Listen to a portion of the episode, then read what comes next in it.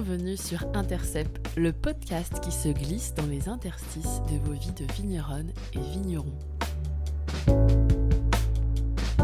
Forcément, on est vigneron, on, est critique, euh, jugé parti de ce qu'on goûte et de ce qu'on fait. Donc on, on- on a tout de suite cette critique quand on goûte Noël, et euh, peut-être des fois un peu trop. J'avais absolument aucune conscience de ce que représentait le nom et le nom du domaine euh, dans le paysage viticole français en fait. Mais aucune, c'est-à-dire que moi, mon père c'était mon père, mon grand-père c'était mon papy, et, et puis ça s'arrêtait là en fait. Bonjour, je m'appelle Aurélie, je suis la fondatrice de l'atelier Soubiran et je vous accueille sur le premier podcast qui parle du monde du vin autrement. Transmission familiale, équilibre de vie, charge mentale, dans Intercept, nous prenons le temps d'explorer des sujets sensibles, parfois tabous, de notre monde viticole. Ce nouveau rendez-vous me permet de réunir tout ce qui m'anime, l'entrepreneuriat, la communication et puis surtout la rencontre avec des femmes et des hommes qui font le vin d'aujourd'hui pour, au fond, leur offrir à eux aussi un pas de côté et questionner leurs vibrations. Mes invités ont toutes et tous en commun une certaine étincelle, une capacité à interroger leurs freins et parfois pousser un peu les barrières. Loin de se revendiquer modèles, ils ont pourtant des choses, je crois, à nous partager.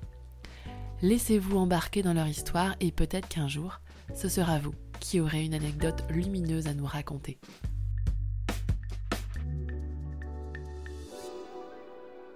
Aujourd'hui, j'ai rendez-vous avec Florent Plajol. Cet enregistrement a eu lieu il y a quelques semaines, au lendemain de notre plus gros événement annuel à Tom Goutu. J'ai la voix légèrement cassée et l'émotion encore là, palpable. Dans cet épisode, nous allons parler charge de travail du vigneron et respiration, avec notamment le rôle de la saison de la taille dans les rythmes parfois fous de ce métier. Nous allons parler de l'importance des voyages pour briser la monotonie et booster notre audace. Et puis, et puis, et puis, évidemment, avec Florent Plajol, nous allons parler de transmission. Comment on fait, quand même, pour reprendre derrière des personnalités telles que Robert Plajol, puis Myriam et Bernard Plajol?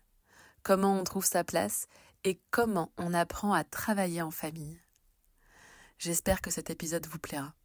Belle écoute à vous. Florent est vigneron à Gaillac. Il n'était pas évident pour lui qu'il choisisse cette voie. Issu d'une famille de vignerons, avec des personnalités fortes et célèbres, telles que Robert Plajol, son grand-père, puis ses parents, Myriam et Bernard, il a été encouragé à développer ses passions et est donc d'abord parti dans le sport et le tourisme. Il a travaillé pour le département du Tarn, puis a monté sa propre entreprise avec pas mal d'outils en communication, avant de tout quitter pour un grand voyage en Nouvelle-Zélande. Et puis, paf, au retour, il décide de devenir vigneron et de se former. On est en 2010 et le voilà de retour à Trescantous, à quelques kilomètres de Gaillac. Bonjour Florent, merci d'avoir accepté cette interview. Bonjour. Bonsoir même je dirais. Oui, il fait nuit. Il fait nuit et il neige. Exactement. C'est tellement beau. Qu'est-ce que ça te fait d'entendre cette euh, petite synthèse euh, de présentation à ton sujet? Ben, euh, on va bien écouter toutes les discussions qu'on a pu avoir à ce sujet-là, parce que tu as tout bien transcrit, je trouve. Euh, non, c'est c'est un- une belle synthèse, un récapitulatif de ce que j'ai pu faire ces 15 dernières années. Donc, euh, non, c'est euh, c'est intéressant. Ça me permet aussi, moi, de rappeler de certains souvenirs de mon autre vie, finalement, parce que c'était vraiment une autre vie. Et, euh, et voilà, ouais, c'est intéressant de se replonger là-dedans. Bon, on va sûrement revenir sur quelques étapes, mais euh, j'ai une question que j'aime poser euh, dans ce podcast et que je vais te poser directement un peu en entrée en matière et je vais te demander d'y répondre le plus sérieusement possible. Comment vas-tu? Je vais bien. Si je te réponds sérieusement, euh, je suis un petit peu fatigué. Effectivement, le salon a été intense. la soirée qui a suivi derrière aussi. Et, euh, mais comme tu as dit, dans son émotion, euh, se retrouver aussi avec bah, les autres copains vignerons après la saison de vendange, même si on s'était déjà revu un petit peu moins de novembre, mais après les fêtes et tout, c'est aussi relancer une saison qui démarre là, avec la taille dans des vignes, et puis commercialement aussi avec le retour des salons. Euh, donc euh, je vais bien à ce niveau-là, cette petite fatigue-là. Euh, sinon tout va bien dans ma vie et, et au domaine. Voilà, puisqu'on relance, une, comme je, l'ai dit avant, une saison de travail et, avec une équipe, une nouvelle équipe qui s'est construite en 2023, mm. voilà, qui est solide et en place. Alors justement, tu, tu parlais de, de, 15 ans. J'ai réalisé là en préparant cette interview euh, ça fait déjà 15 ans que tu es officiellement revenu euh, au domaine, enfin ça va être ta 15e année, voilà.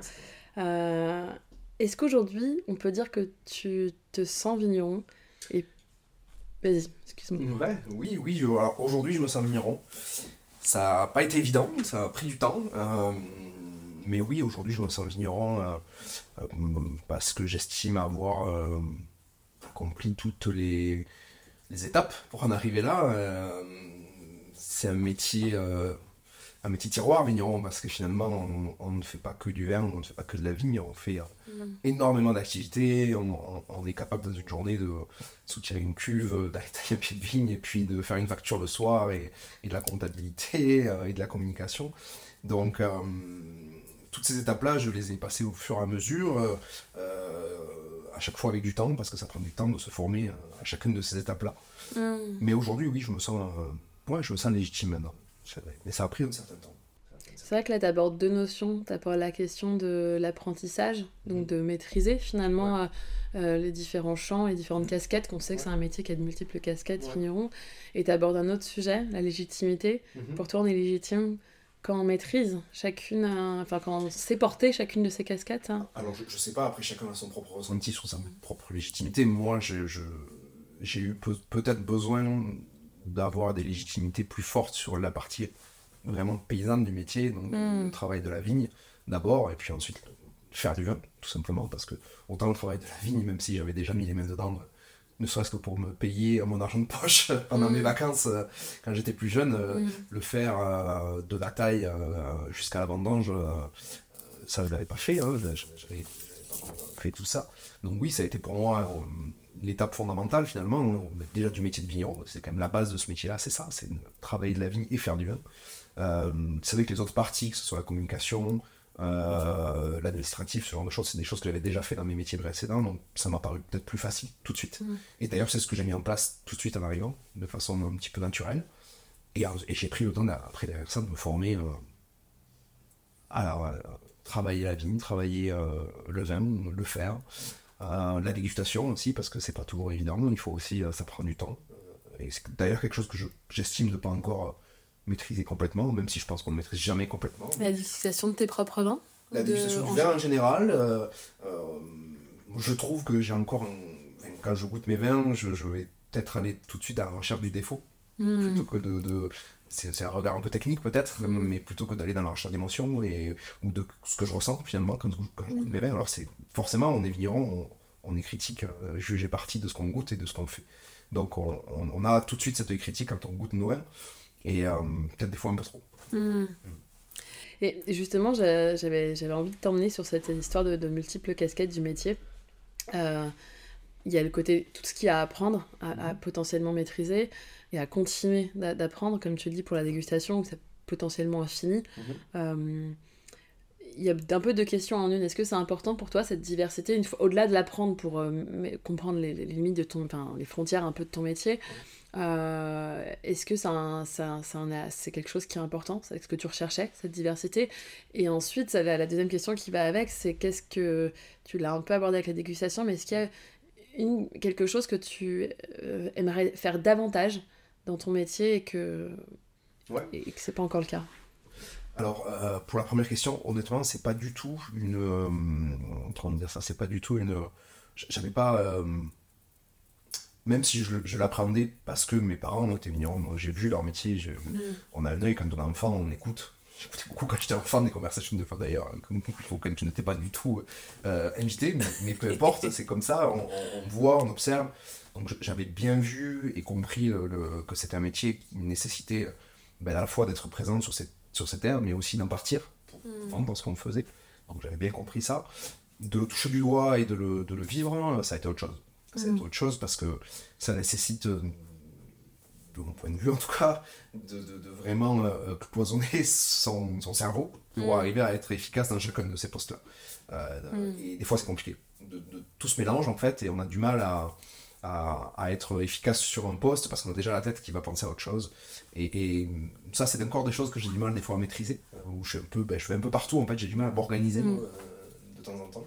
Donc ça, j'y travaille à ça. Mais.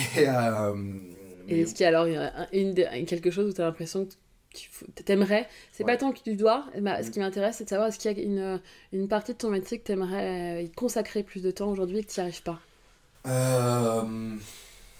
Ouais, je pense que j'aimerais probablement être un peu plus dans les vignes euh, aujourd'hui. Euh... Et qu'est-ce qui t'en empêche? Ce qui m'empêche, c'est la taille humaine. Mm. Aujourd'hui, on a quand même qui fait 24 hectares euh, et on fait du vin on fait quand même des bouteilles. bon, bah, il faut vendre pour, euh, pour, euh, pour, payer tout, se payer, payer les salaires, payer les charges, mm. faire vivre le domaine, comme toute entreprise, parce qu'on est une entreprise, on va le perdre de vue. Et, et des fois, j'ai ouais, du mal à trouver ce temps-là. parce que, alors j'ai une équipe, encore une fois, ce que je disais en préambule, j'ai une super équipe qui, qui, avec qui je travaille, mais par exemple, sur l'année précédente, j'ai pas eu une journée pour les tailler. Ah ouais. Voilà. Et, euh, et je l'ai pas fait, j'ai pas pu, j'ai pas pu les tailler. C'est, euh, des moments qui me manquent parce que finalement, c'est des moments de vide aussi. La taille, c'est des moments où on taille, on est concentré sur ce qu'on fait et on pense pas, on n'a pas 55 000 questions à se poser sur euh, tout le reste, ce soit le commerce, la communication. Et c'est certes, c'est impliquant physiquement, c'est difficile, clairement. On va pas, se mentir, tailler de la vie en hiver, c'est pas quelque chose de, de, de, facile, clairement, mais mentalement, ça l'est. Hmm. C'est facilement finalement. C'est une pause, quoi. C'est une pause, c'est une vraie pause. Et euh, aujourd'hui, ce que je gère, que je continue quand même bien gérer dans les vignes, c'est ben, euh, notamment la période de traitement. Euh, et c'est pas la période la plus fun, quoi, on va pas se mentir non plus. Et c'est vrai que c'est. Ça, c'est toi qui es responsable. Ouais, ouais, ouais, ça, je, je, tiens à garder la main là-dessus. voilà, puis c'est aussi une période de toute façon où on a moins de travail de commerce. Ouais, ça correspond. Voilà, mi-juin, juillet, c'est quand même la, commence à être la pause, on va dire, les salons et, et les dégustations. Donc j'ai un peu de temps pour faire ça. Voilà, donc ça, je, voilà, c'est une période, ouais, quelque chose que j'aimerais faire peut-être un peu plus. Et puis, euh, et puis voilà, et puis peut-être me former encore plus sur la dégustation. On en parlait tout à l'heure. Mm. Euh, parce que je pense que j'ai encore des besoins là-dessus. Je pense que j'ai encore envie d'aller plus loin, de, me former à, à, mieux déguster les vins. Euh, aussi par, ne serait-ce pour moi, en fait. Appétit personnel, ouais, ouais, pas que pour mes vins, mais aussi de d'apprendre à mieux déguster, d'apprendre Voilà. C'est des formations de ça que j'ai pas eu, moi, finalement. Dans mon cursus mm. d'apprentissage du métier de vigneron, j'ai pas eu, euh, j'ai pas eu ces, moments-là. Donc je me suis formé tout ça, en parlant avec des copains en goûtant des vins. Alors c'est la meilleure école, hein, pas de doute là-dessus, mais, euh, mais j'aimerais aller plus loin. L'année dernière, je me souviens, euh, tu as fait une grosse tournée aux États-Unis et, au Québec, c'est ça, hein, si je ne me trompe pas. Et euh, on a eu une grande conversation, je ne sais pas si tu te souviens à, ton retour. Hein. On, s'était appelé et tu étais revenu complètement survolté. Tu étais, gonflé à bloc d'idées, d'envie, euh, d'audace aussi. Est-ce que tu veux nous raconter un peu Parce que ça peut rejoindre ce que tu dis là sur la, dégustation, la curiosité? Ben, en fait si je résume un petit peu tout ça, euh, alors j'ai toujours aimé voyager, c'est euh, ça fait c'est pas une raison pour laquelle je suis vigneron parce que c'est pas c'est pas d'emblée évident que quand on est vigneron on va pouvoir voyager. Le métier qu'on fait et les vins qu'on vend fait que je peux le faire donc euh, et je trouve que quand même pour se remettre en question et remettre en question tout ce qu'on fait dans notre propre métier, putain, sortir et, et prendre un pied au cul de l'autre côté de l'Atlantique ou ailleurs dans le monde euh, ça, remet un peu l'église au centre du village quand même. Et, j'ai vu euh, au niveau des vins que j'ai pu goûter là-bas, au niveau de la façon de travailler, la, façon de commercialiser le vin, euh, que ce soit à Montréal, à Toronto ou, sur la côte est des États-Unis. Enfin, ouais, plein d'idées, plein de choses à peut-être mettre en avant. Et qui ont ouais qui, qui, qui ça, ça, c'est un vrai coup de boost en fait. Mais ça c'est vrai que je l'ai eu l'an dernier parce que tu m'as pris à ce moment-là mais à, tous les voyages que je fais en fait c'est comme ça à chaque fois que je pars et que je reviens on revient avec euh, waouh en fait on a encore plein de choses à faire on a encore plein de choses à créer plein de choses à pouvoir mettre en place ici. Euh, et ça fait ouais ça fait se poser des questions ça fait se remettre en question. En fait même si c'est un métier qui de toute façon fait qu'on se remet tout le temps en question euh, le voyage participe à ça énormément. Mm. et ces tournées là participent à ça. C'est évident tu as des exemples de choses hein, qui t'ont. Euh, euh, pas forcément une idée qui vient et qui mmh. jaillit parce que souvent ça, ça, peut être plus diffus et mais euh, quelque chose qui t'a surpris qui t'a dérouté ce qui, m'a surpris bon après ça c'est un, aspect purement culturel et économique c'est l'avance économique qu'ils ont par rapport à nous que ce soit au, Canada dans cette partie là ou aux États-Unis quand je dis avance économique c'est juste que tout est plus cher. Les salaires sont, plus, aussi plus élevés, la vie est plus chère et tout, mais c'est euh, on est, c'est notre, notre pays, notre, euh, une autre façon de voir l'économie. Et je trouvais ça assez, assez incroyable, assez fort, voilà, même si ça me fait pas rêver du tout parce que, parce que je me suis senti pas à l'aise dans, dans, ces milieux-là, en tout cas dans ce, dans ce, dans ce, cadre-là. Mais euh, non, ce qui m'a vraiment moi, surpris, c'est ben, notamment à Washington, je me rappelle, on fait une dégustation et, et pendant cette dégustation-là, donc c'était un dîner, euh, on présentait les vins. Donc les vins étaient servis à table sur le dîner et le sommelier donc, euh, de ce restaurant euh, met que des vins de Virginie. donc l'État de Washington autour de. Et j'ai pris des claques, j'ai pris claque sur claque sur tous les vins que j'ai goûtés. Les vins étaient magnifiques, c'était une pureté incroyable des cépages que je ne connaissais pas, des, des vinifs que je ne connaissais pas. Voilà, j'ai trouvé ça euh, vraiment bon. Enfin, voilà, j'ai découvert en fait des vins et les voyages permettent ça aussi, surtout dans ces pays-là où en fait il y a un accès de tous les vins du monde finalement, hein, que ce mm. soit euh, au Canada ou, euh, aux États-Unis. on goûte des vins du monde entier, ce qui n'est pas toujours le cas en France. C'est compliqué en France de trouver des vins. Ne serait-ce que des États-Unis, il n'y en a pas beaucoup, voire pas du tout. J'en vois très rarement sur les cartes de vins ici.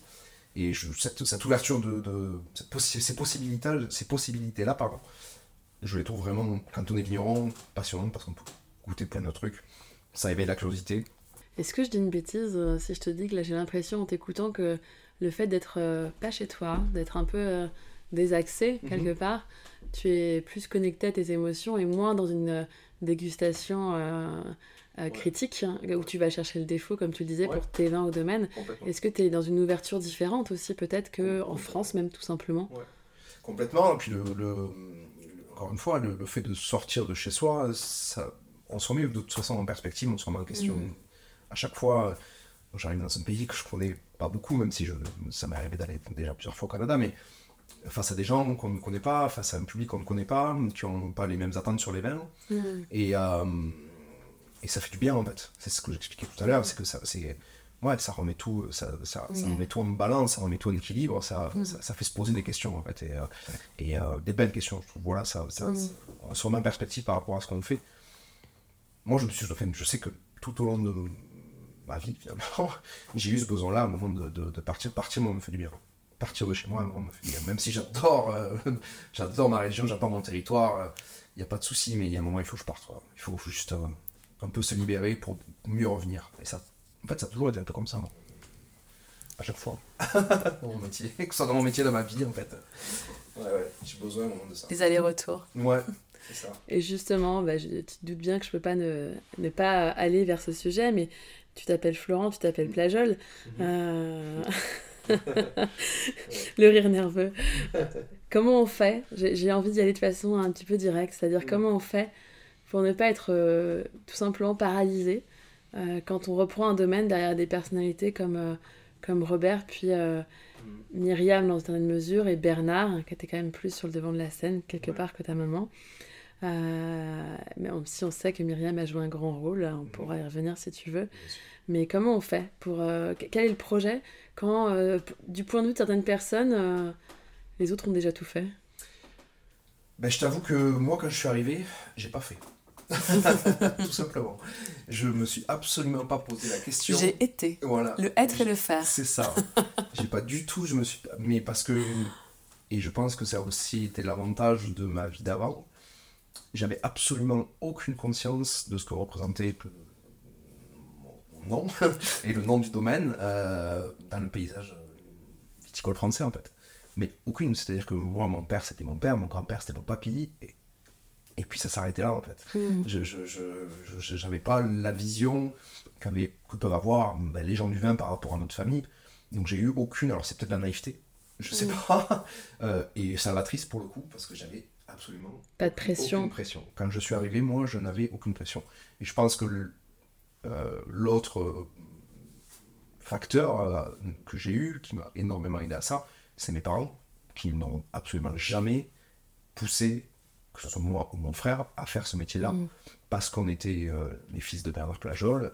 Euh, mes parents, mon père, me dit, mais si tu veux faire, je parle de l'histoire, du tourisme et faire ta vie ailleurs, fais-le, on sera de toute façon fiers de vous, et euh, nous, jamais on vous poussera à faire ce métier-là parce que notre nom, il faut continuer, parce que non, ça à aucun moment.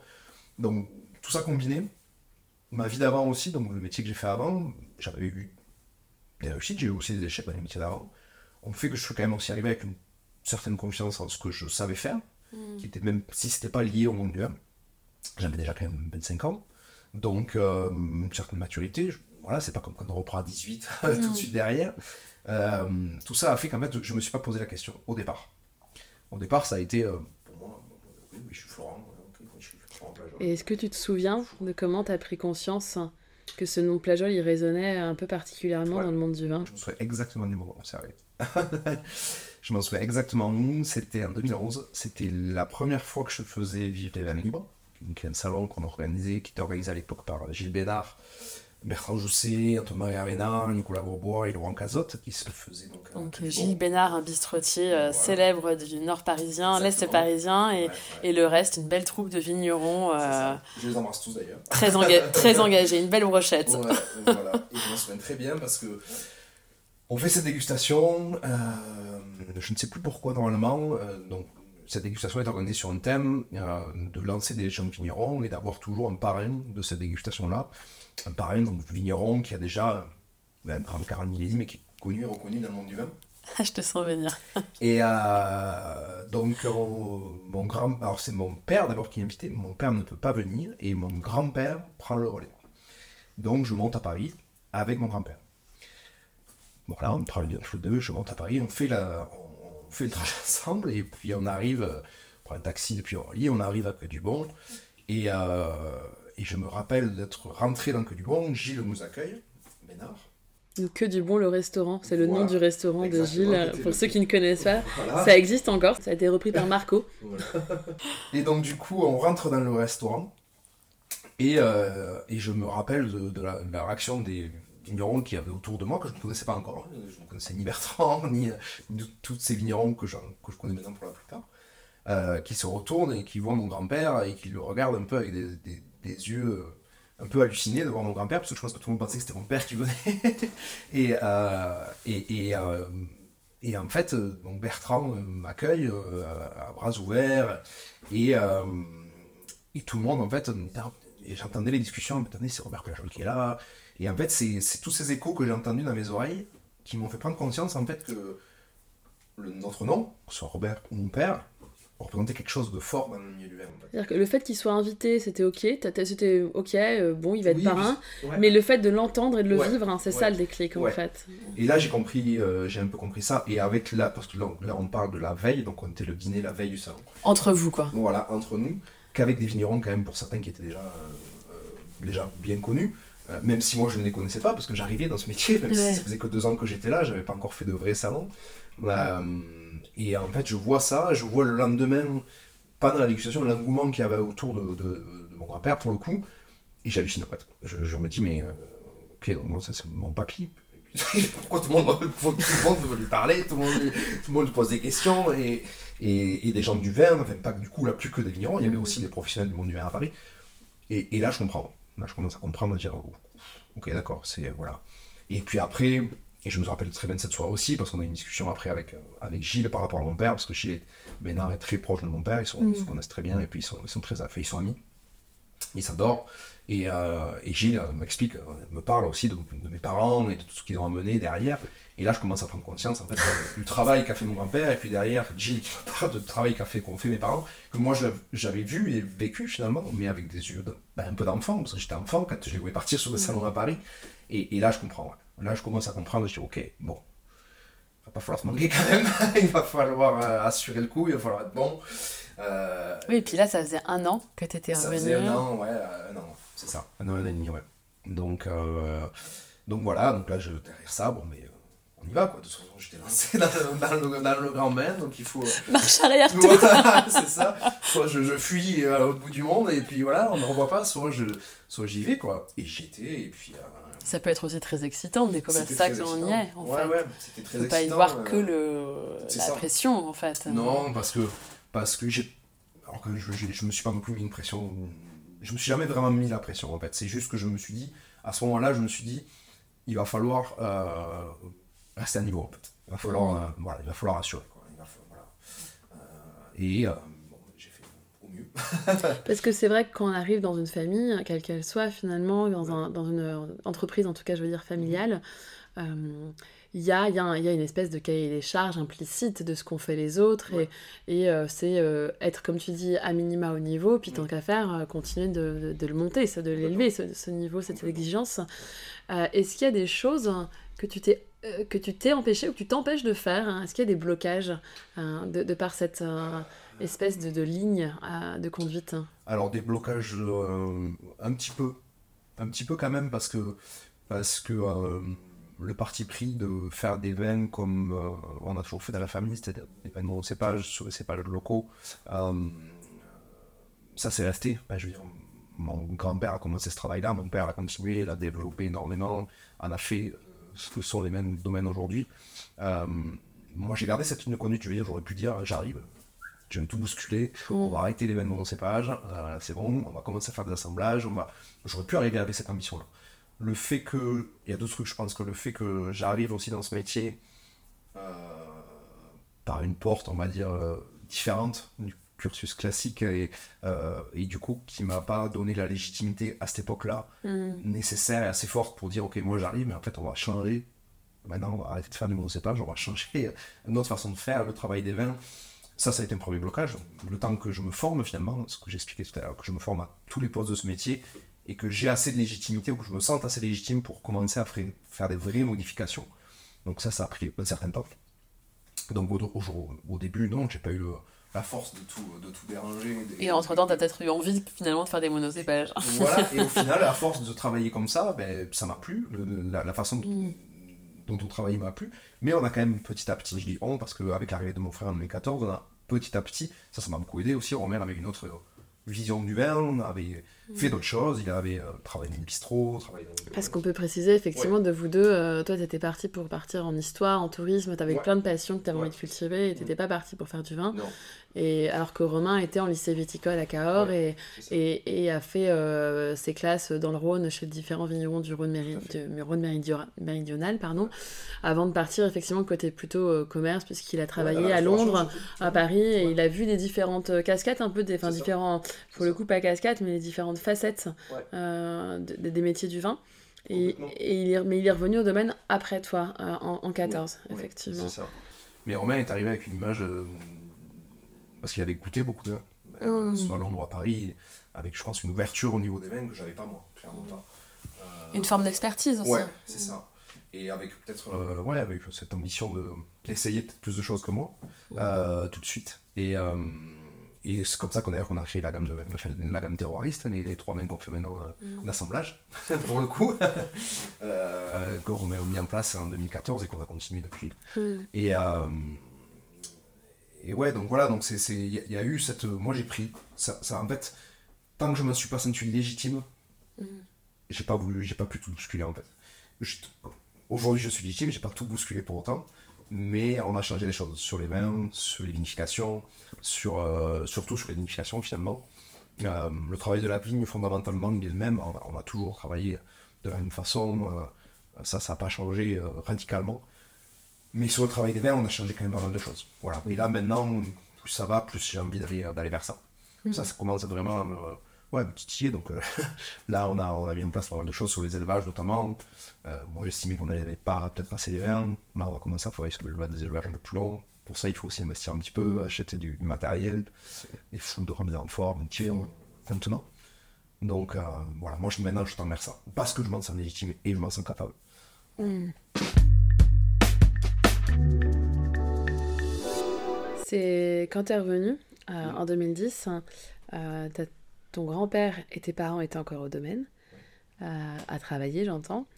Et ton frère est arrivé en 14 et tout le monde était encore au domaine. Ton grand-père était retraité à ce moment-là, assez présent mais, mais retraité. Est-ce que c'est naturel de travailler en famille?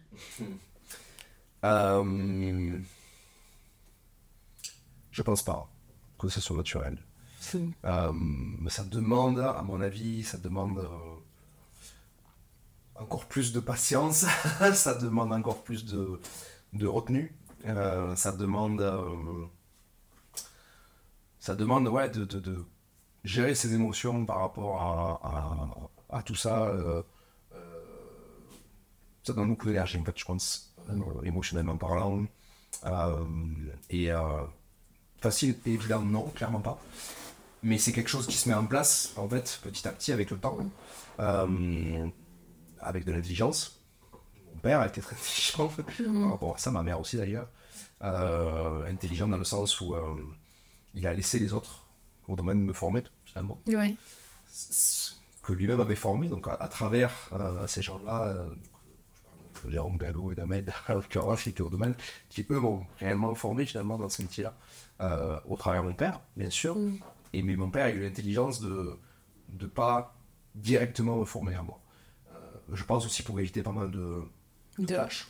Ouais, de confrontations directes. alors pas forcément des confrontations, mais en tout cas de, de, de, de gérer ses émotions par rapport à un discours qu'on peut avoir à son fils ou à son moi, à mon père, euh, par son passé aussi, je pense. Mon père ne pas reproduire ce que lui avait peut-être vécu. Et, euh, et pour ça, voilà, je, je, je, je, la remercie énormément d'avoir eu la lucidité et l'intelligence de faire ça. Mm. Parce que je sais pas, ça aurait pu très bien se passer, clairement. Euh, on n'aura jamais, on jamais fait mon histoire, mais en tout cas, euh, la façon dont ça a été fait, je trouvais ça intelligent. De toute façon, moi-même, avant qu'on presque qu'on apprenne un peu à se connaître, mm-hmm. euh, je sais que le, vous étiez, et je dis vous, la famille Plajol, euh, au sens euh, tes parents puis euh, ton frère et toi, cité comme un exemple de transmission réussie. parce qu'à la fois, il y a une forme de clan. vous êtes c'est les doigts d'une main et, et, on vous voit très souvent ensemble. Il y a une unité, il y a un discours commun, il y a, il y a une solidarité et une espèce de, de pacte implicite entre vous. Et euh, il y a énormément de respect. Enfin, on sent tout ça. Sans vous connaître, on sent tout ça. C'est assez saillant. Et, et, euh, et en même temps, bah, vous avez su chacun euh, créer la place. C'est assez fort il s'est passé, euh, il, s'est passé beaucoup de choses entre 2010 et, aujourd'hui, notamment l'arrivée de Romain et puis plus récemment son départ. Euh, vous avez presque travaillé ensemble 8 ans en duo euh, à la tête du domaine. Pour des raisons personnelles et familiales, etc., Romain a décidé de partir. Est-ce que c'est une tentation que tu as eue? Je me suis posé la question. Et tout à l'heure, tu, as fait l'allusion à, tiens, euh, en parlant des voyages plutôt, mais euh, partir ailleurs pour recommencer sans porter le nom direct de Plajol à Gaillac. Mhm. Et de, euh, dans le vin, j'entends, tu vois? Alors non, moi j'ai pas eu. j'ai pas eu cette tentation-là. Peut-être parce que justement, j'ai pas j'ai pas fait de formation dans le vin parce que j'ai pas, c'était pas pour moi évident que j'allais faire, que j'allais être vigneron, donc j'ai jamais rêvé ou imaginé de vinifier dans notre région. Euh, peut-être aussi parce que j'ai pas forcément eu énormément de temps pour euh, voyager dans les autres régions viticoles de France, euh, voir ce qui se faisait. alors en goûtant les vins et en parlant avec les vignerons, que je vois on voit ça, mais de il faut sentir bien dans une région quand même pour, pour, euh, pour faire ce métier-là et, la voir, cette région, la vivre, bah, clocher du doigt, euh, c'est fondamental pour, euh, pour l'imaginer.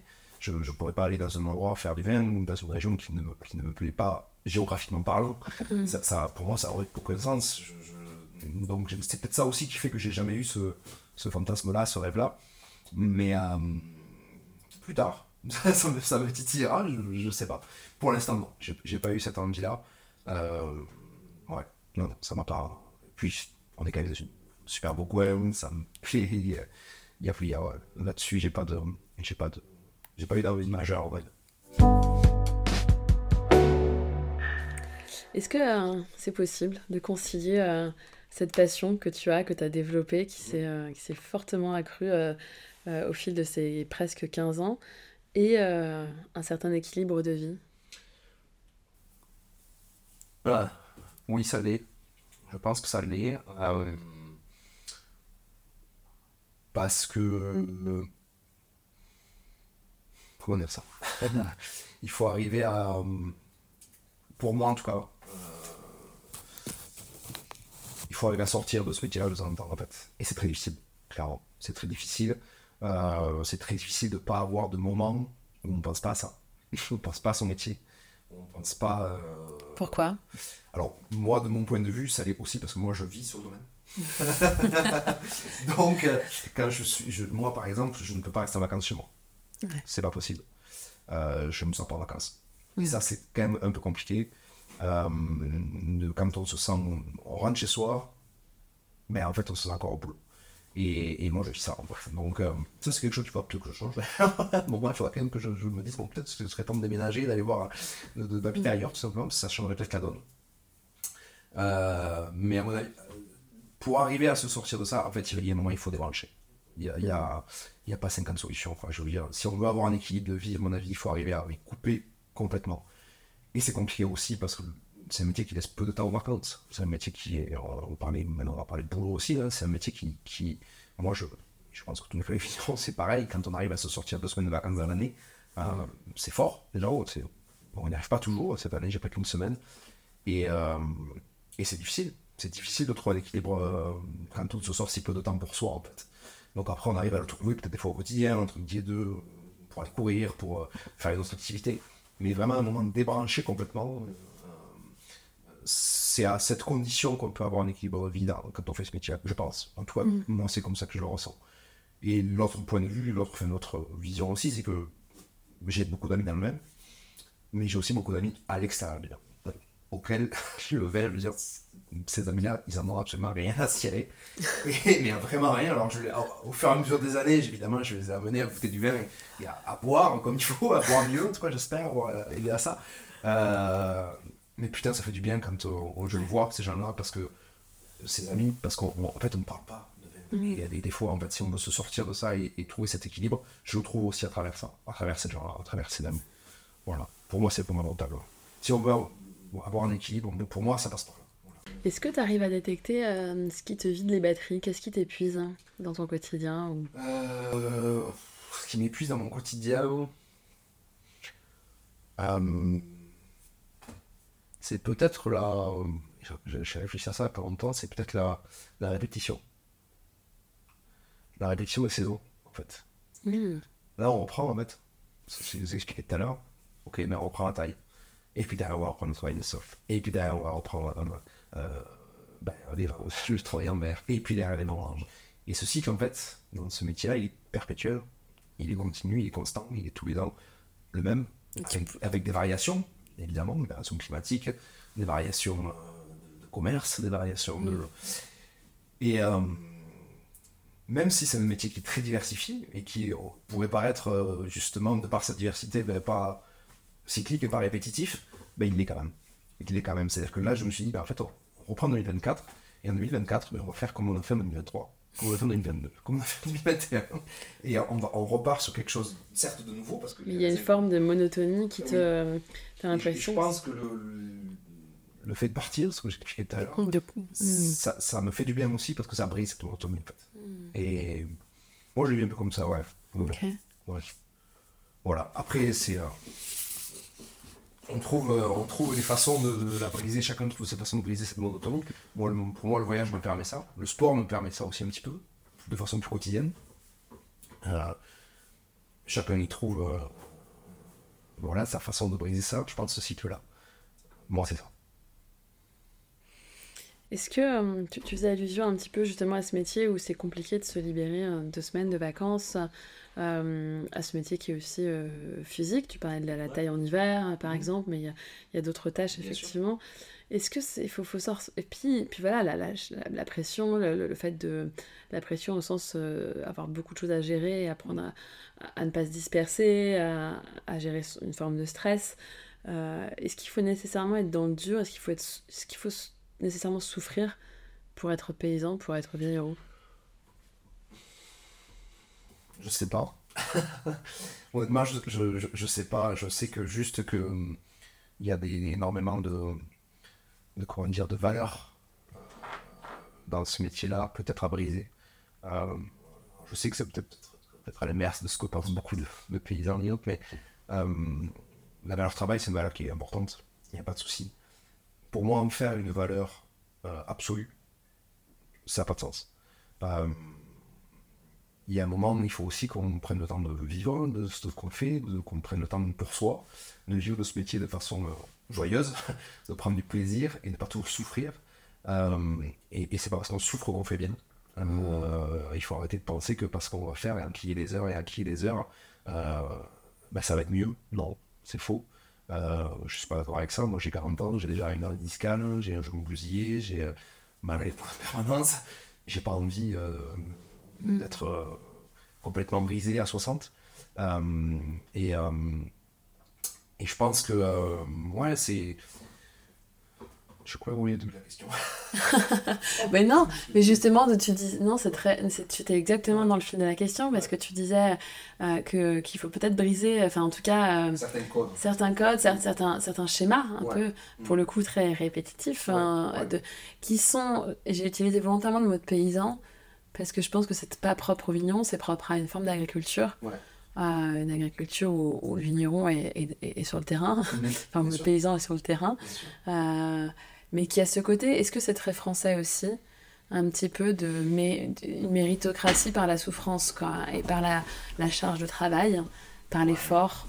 Mmh. Euh... Français ou judéo-chrétien, je sais pas. Ouais, voilà. Peut-être. Pas forcément que français. Tout à fait. Tout à fait. Je, je, je, pense qu'il y a de ça aussi, mais.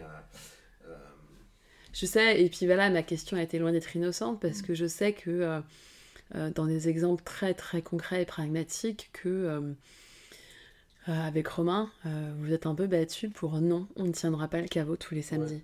Euh, et que pour autant, ton père qui vit aussi sur le domaine, mm. vous venez dans une maison séparée, que, que, que, les auditeurs ne défront pas que tu viens encore chez papa, maman, je précise. Non, merci. Dans mes parents, mais non.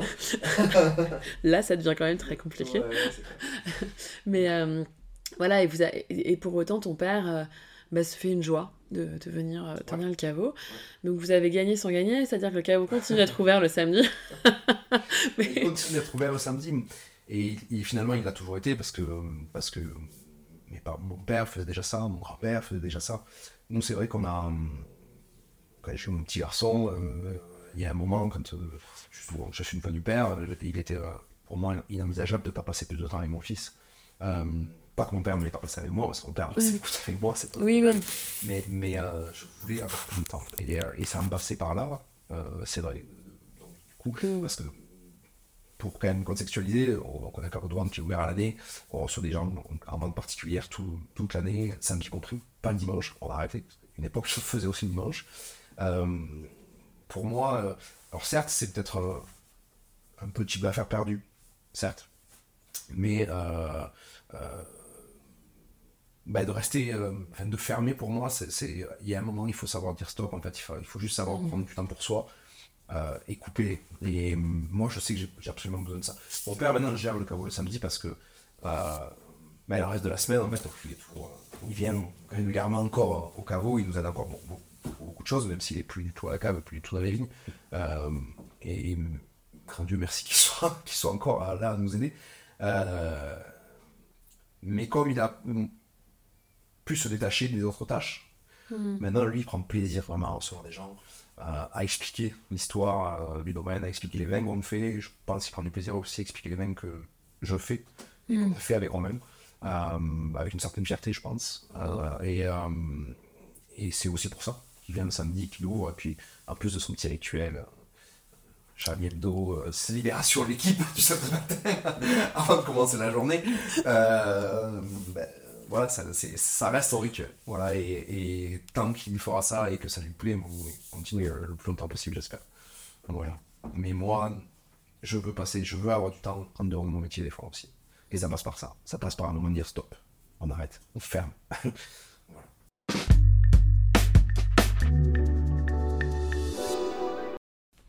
Il y a une personne dans, dans le monde du vin, ou, ou peut-être en dehors d'ailleurs, en gastronomie ou carrément ailleurs, Ouais. Qui, qui, qui t'a inspiré ou qui t'inspire aujourd'hui dans, dans tes projets Euh, Il y a plein. je vais pas tous les citer parce que. Parce qu'il y a plein. Euh, Une figure qui t'a à laquelle tu t'es raccroché ou que tu as consulté peut-être parce que tu fréquentes des gens Ouais. très inspirants. Ouais, ouais, complètement. ouais. En fait, il n'y en a pas une en particulier. Je, je, je- c'est, c'est, euh, c'est tout un tas de moments et de rencontres euh, qui peut être, qui- dont je me suis nourri, en fait. Et euh, j'ai pas une inspiration, une figure majeure de quelqu'un qui m'a, fasciné au point de. euh, c'est plus par les vins, par les discussions que j'ai pu avoir à certains moments où je me posais peut-être des questions, où, j'ai eu des réponses de ce genre-là, juste aussi par des moments de gentillesse pure, euh, parce qu'il y a aussi, il y a quand même beaucoup de gentils dans ce métier aussi, de gentils et de gentilles, et, de gens auxquels je me suis rapproché par ça, plus que par euh, le vin, finalement. Là, on parlait tout à l'heure de Vie, j'avais un livre, euh, quand j'ai été accueilli dans ce groupe-là, euh, alors que j'étais le fils d'eux, mais personne ne me connaissait, c'était pas, tout le monde n'était pas obligé d'être aussi gentil, finalement, ils ont tous, tous sont très vite été gentils avec moi, au point de m'accueillir dans ce groupe-là, de, de, de, de rentrer maintenant euh, avec eux dans l'organisation des salons. Donc, ben, je pense à Bertrand, à Jousset, je pense à Paul Robois, je pense à, à Laurent, à d'autres, je pense à, Antoine Maria Arena, tous ces gens.